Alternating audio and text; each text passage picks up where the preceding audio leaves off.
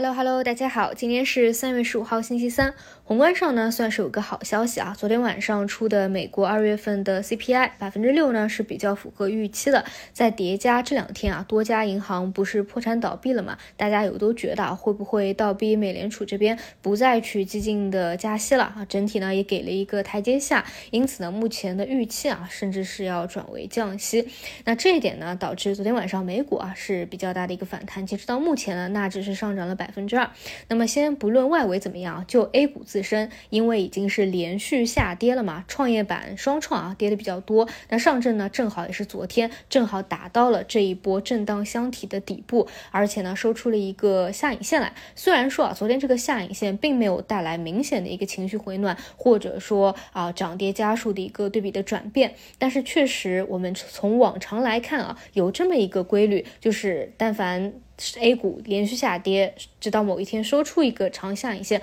后面两天呢还算可以，至少呢大概率啊会出现一个反弹的情况。因此呢，今天、明天啊，我觉得先去看一下反弹的情况如何吧。但是大家一定要记住啊，短期的日级别和周级别和月级别还是有很大的区别的。短期出现反弹，那是理论上应该的啊，叠加外围，叠加目前的一个位置。但是呢，确实也不代表着说目前就此就反转了，就开启个牛市。是了，这一点呢还要区分清楚。那么实际上啊，我们看到从这个阶段以来，或者说今年以来吧，你想要有一个赚钱效应，其实无非就两个思路。第一个就是你抓住真的低位的，并且看好周期反转的方向，不要去乱动啊，去长线持股，有下跌回调，那你就慢慢的吸筹。第二点呢，就是要把握大主线，这个大主线呢也很明确，就是数字项。但是确实客观来说，你如果不擅长在里面做内部轮动的话，也比较难啊。当中的一个节奏还是相当之博弈和内卷的，这个节奏并不舒服。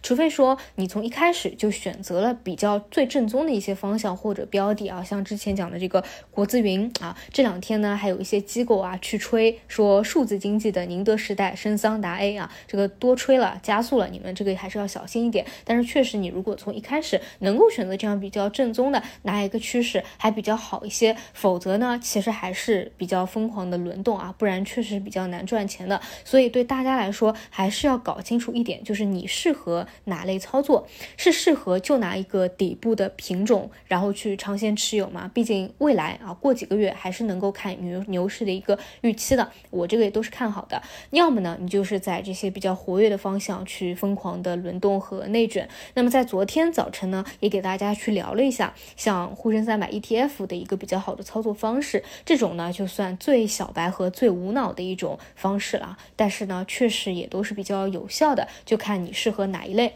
所以，综上所述啊，像周底部周期的啊，其实就是芯片半导体，这些呢都是底部不断在抬高的啊，没错啊，今年我就是芯片半导体的死多头，到现在呢也显然啊，其实还没有到一个真正的右侧，所以呢还是处于一个布局期啊，有回调还都是可以去布局看看机会的，但是记住啊，一定要买底部的。就是千万不要买什么过去两年涨了很多的这种短期都是在下跌，并不是在底部抬高的，这不符合我说的那种品种。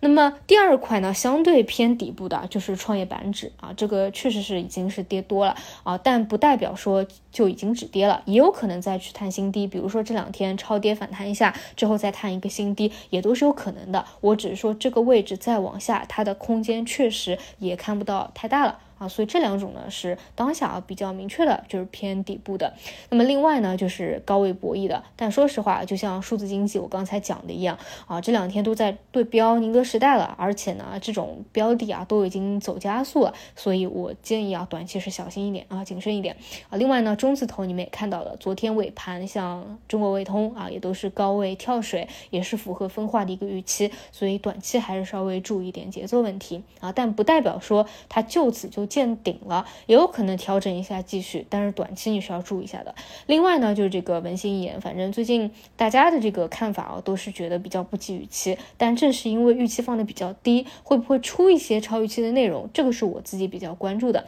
那如果有的话，资金能够形成一个合力的话，也是可有很有可能再来起来一波的。但如果说是求稳的，我的建议就是哦，就是等这个发布会出来以后。再看资金的一个动向，再去参与。因为我的判断是，如果有超预期的话，可能还会有一波。那你等到这个确定了以后再去参与也不会晚。但一旦不及预期，资金开始大跌啊，那你肯定是没有利润点就受不了的啊。大概就是这样的一个思路吧。总体呢，就是今天先看一下反弹的一个力度啊，然后还是管理好自己的长线仓位，再去等待文心一言的发布。好的，以上就是今天早评的内容，我们就中午再见。